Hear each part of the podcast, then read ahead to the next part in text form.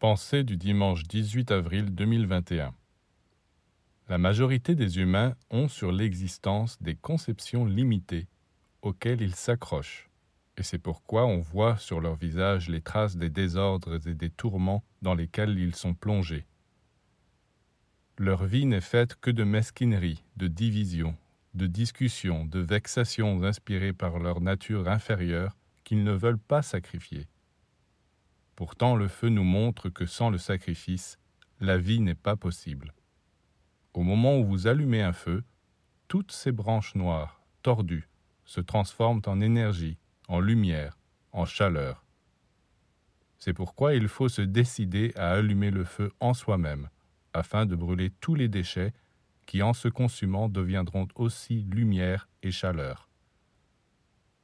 Tant qu'on considère le sacrifice comme une privation, un appauvrissement, c'est qu'on n'a rien compris.